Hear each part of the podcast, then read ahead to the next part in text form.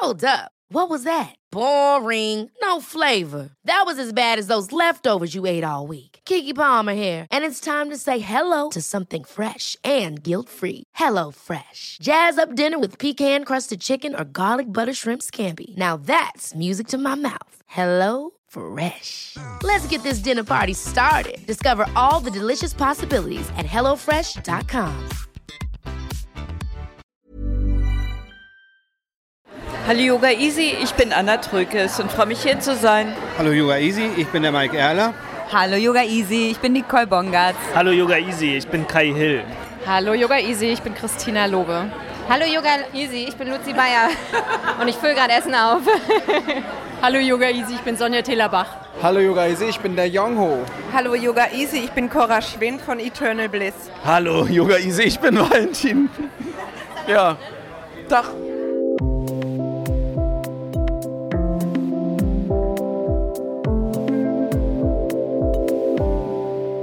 Am besten wären sieben Stunden. Mehr als Apple-Boss Tim Cook, der ab morgens um vier am Computer sitzt, aber weniger als der russische Präsident Wladimir Putin, mit dem angeblich vor dem Mittagessen nicht zu rechnen ist.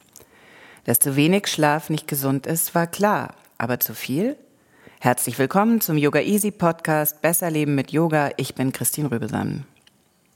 In dieser Folge geht es um besser Schlafen mit Yoga. Ich werde der Frage nachgehen, warum Yogis besser schlafen, wie man schlafen lernen kann und was sozialer Chatlag ist. Es hätte alles so schön sein können, wenn ich diese Frau gewesen wäre. Sie führte ihren kleinen Hund aus, nicht im Park vor unserem Haus, wo sie und ihr Hund meiner Meinung nach hingehörten, auch wenn dieser Park zugegebenermaßen nachts nicht sehr einladend ist, sondern im Hof unseres Hauses, genauer gesagt unter meinem Fenster. Das ist deshalb wichtig, weil mir diese Topographie des Terrors in einer Dauerschleife durch den Kopf ging, während ich mit aller Macht versuchte einzuschlafen. Ich weiß nicht, wie es bei euch ist, aber ich komme aus einer Familie, in der seit jeher leidenschaftlich viel geschlafen wurde. Irgendjemand hält immer ein Nickerchen, jede Ecke lädt dazu ein, ein wenig zu dösen. Ob das an den vielen Büchern liegt oder an unserem niedrigen Blutdruck, weiß ich nicht. Jedenfalls bin ich aufgewachsen in dem Gefühl, dass eine gewisse Schläfrigkeit eine besondere Qualität besitzt. Telefonate wurden grundsätzlich nicht durchgestellt, denn eines war klar, jemand, der gerade schlafen könnte, also konjunktiv, den weckt man nicht auf. Nicht mal der Postbote klingelt. Er stellt seine Pakete leise im Schuppen ab. Unser heutiger Podcast-Partner ist Phytogramm. Ihr seid Yogalehrer, habt ein Yogastudio, sucht Unterstützung in der Buchhaltung. Die Firma Phytogramm bietet eine Software für Yogastudios an, inklusive Online-Buchung, Buchhaltung, Kursplanung und Kundenverwaltung. Ihr könnt das Ganze ohne Risiko testen bei monatlicher Kündigungsmöglichkeit. Wenn du mehr erfahren möchtest, dann geh auf phytogramm.pro slash easy.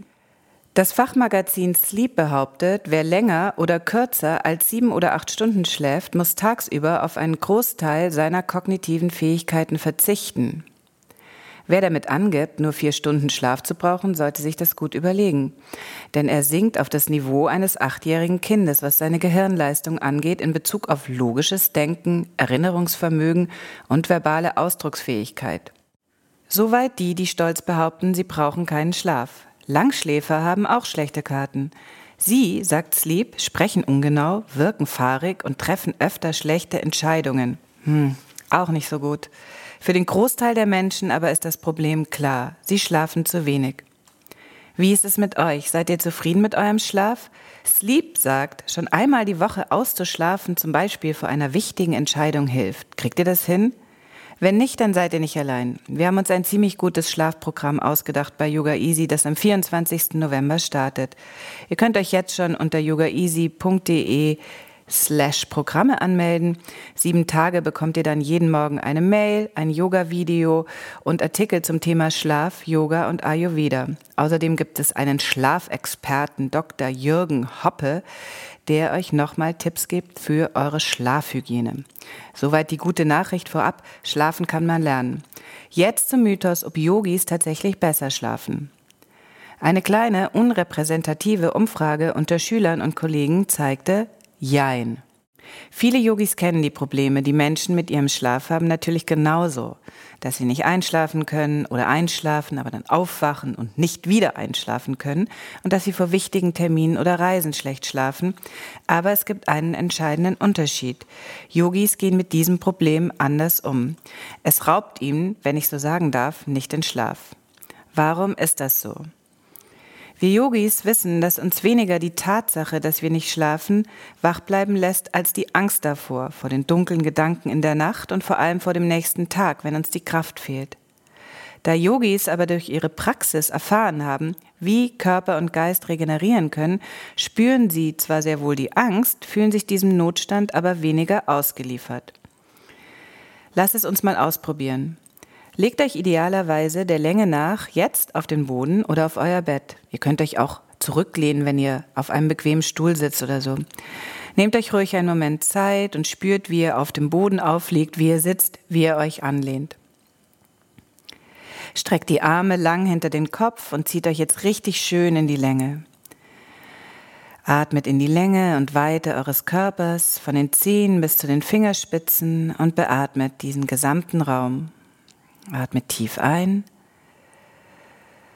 Und mit der Ausatmung lasst euch etwas schwerer in die Erde sinken. Ein paar Mal so. Tief einatmen und langgezogen durch den Mund ausatmen.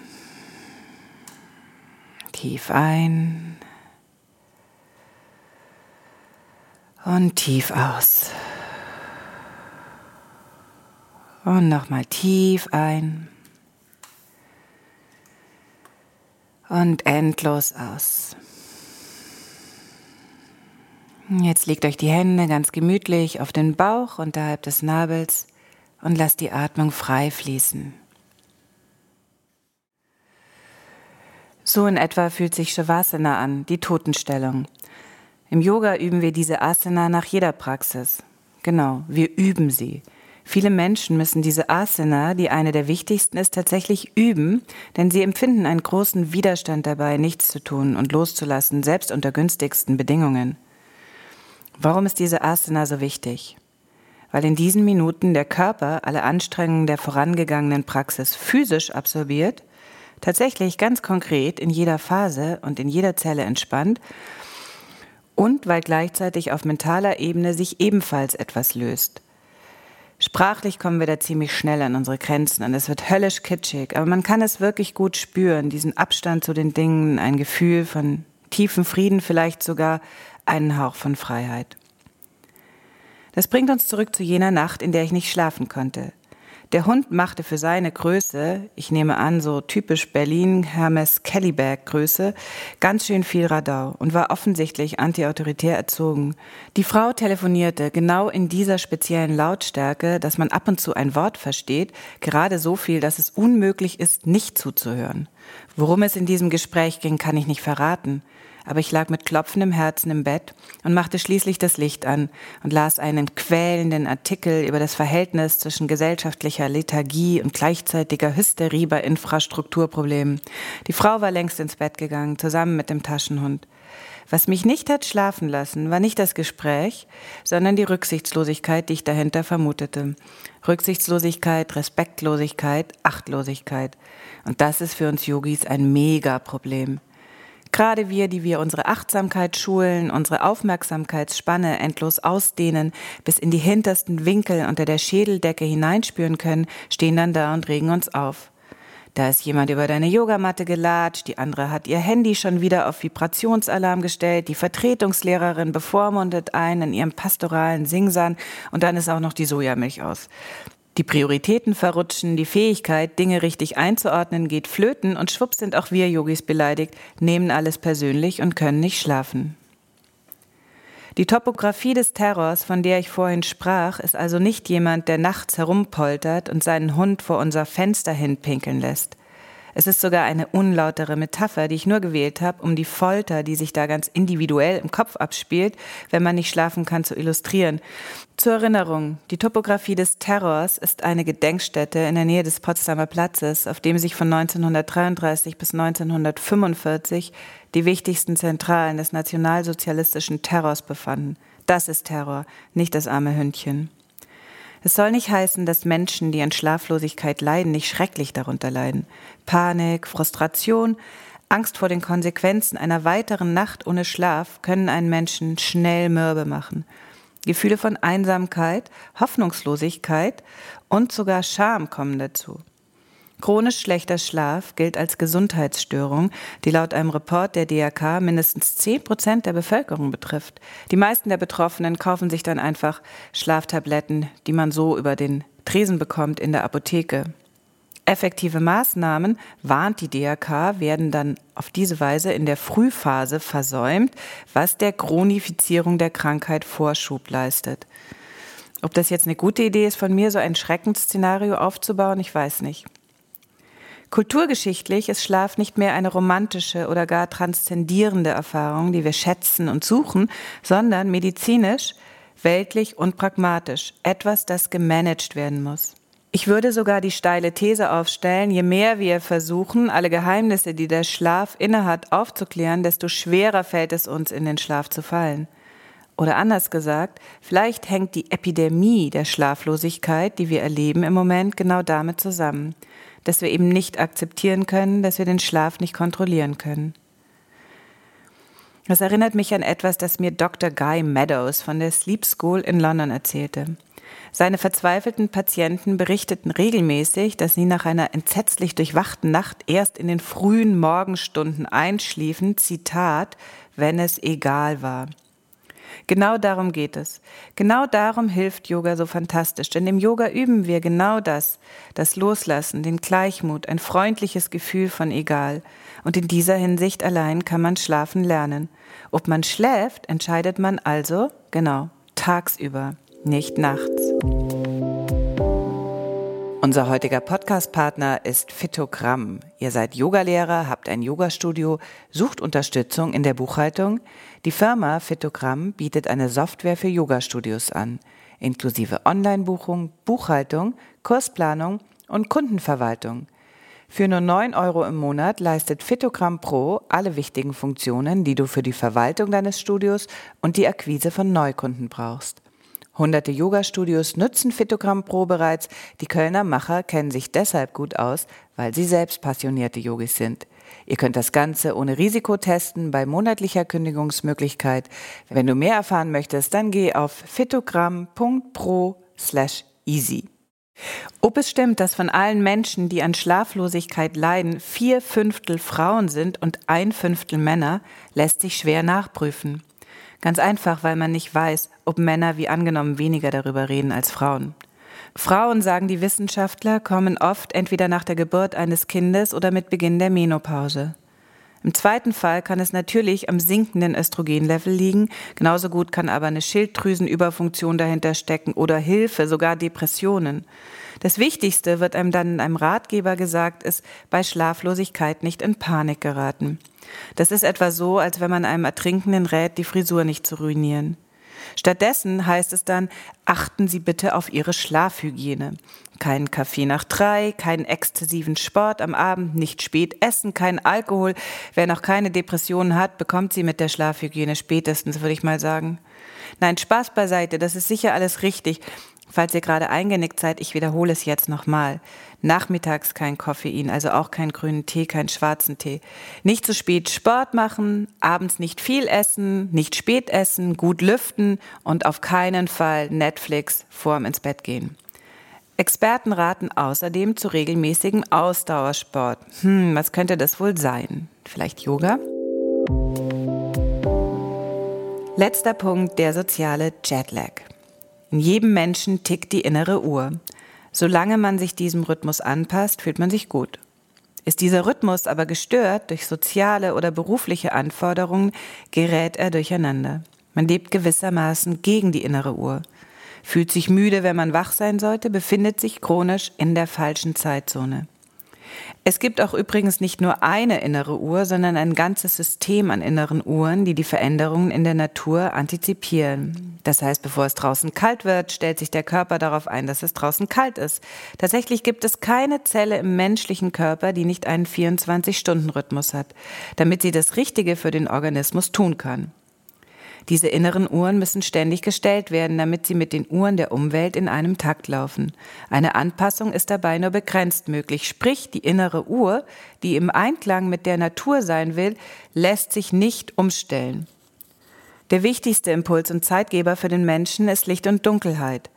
Wenn wir also auf Dauer ignorieren, dass wir wach werden wollen, wenn die Sonne aufgeht, und zur Ruhe kommen wollen, wenn es zu dämmern beginnt, ignorieren wir diese innere Uhr.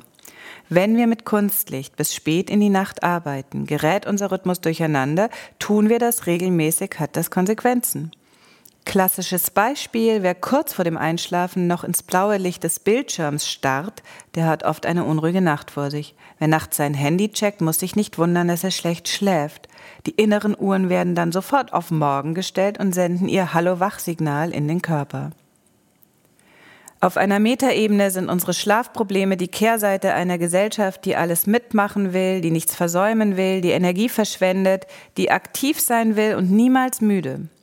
So wie wir durch Energieverschwendung einem ernsten Mangel an Rohstoffen entgegensehen, ist die Epidemie an Schlaflosigkeit die Folge des Raubbaus, den wir mit unserem Körper betreiben. Es war klar, dass wir dieses Thema hier bei Yoga Easy nur ganzheitlich besprechen können, oder? Wer will, legt sich jetzt nochmal hin für Shavasana, eine längere Meditation im Liegen. Achtet darauf, dass ihr bequem liegt. Lasst die Füße gemütlich auseinanderfallen. Lasst die Beine schwer werden. Spürt, wie euer Becken aufliegt, rechts und links. Entspannt den Bauch, die Bauchdecke. Alle Organe im unteren Bauch. Entspanntes Zwerchfell, den Brustkorb, alle Organe im Brustkorb. Entspannt die Schultern, die Schulterblätter, rechts und links die Arme. Sogar die Hände entspannen bis in die Fingerspitzen. Entspannt euren Hals, die Kehle, Ober-Unterkiefer butterweich. Entspannt euer Gesicht, rechts und links die Wangen, die Nase, eure Augen, selbst den Platz hinter den Augen. Entspannt die Augenbrauen, die Stirn, die Kopfhaut. Und dann lasst euch nochmal als Ganzes ganz schwer in die Erde sinken. Lasst die Atmung frei fließen und bleibt hier noch, solange ihr wollt, in Shavasana liegen.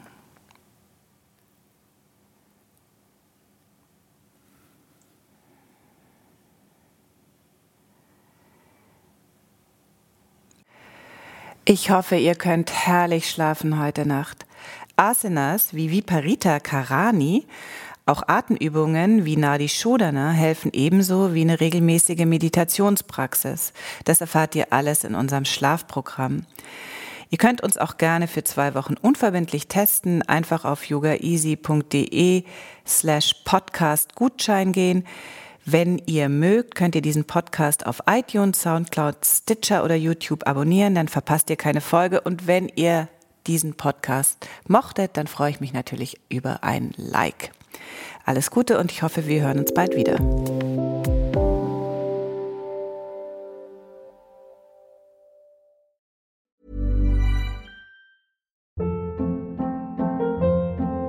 Hold up. What was that? Boring. No flavor. That was as bad as those leftovers you ate all week. Kiki Palmer here, and it's time to say hello to something fresh and guilt-free. Hello Fresh. Jazz up dinner with pecan-crusted chicken or garlic butter shrimp scampi. Now that's music to my mouth. Hello Fresh. Let's get this dinner party started. Discover all the delicious possibilities at hellofresh.com.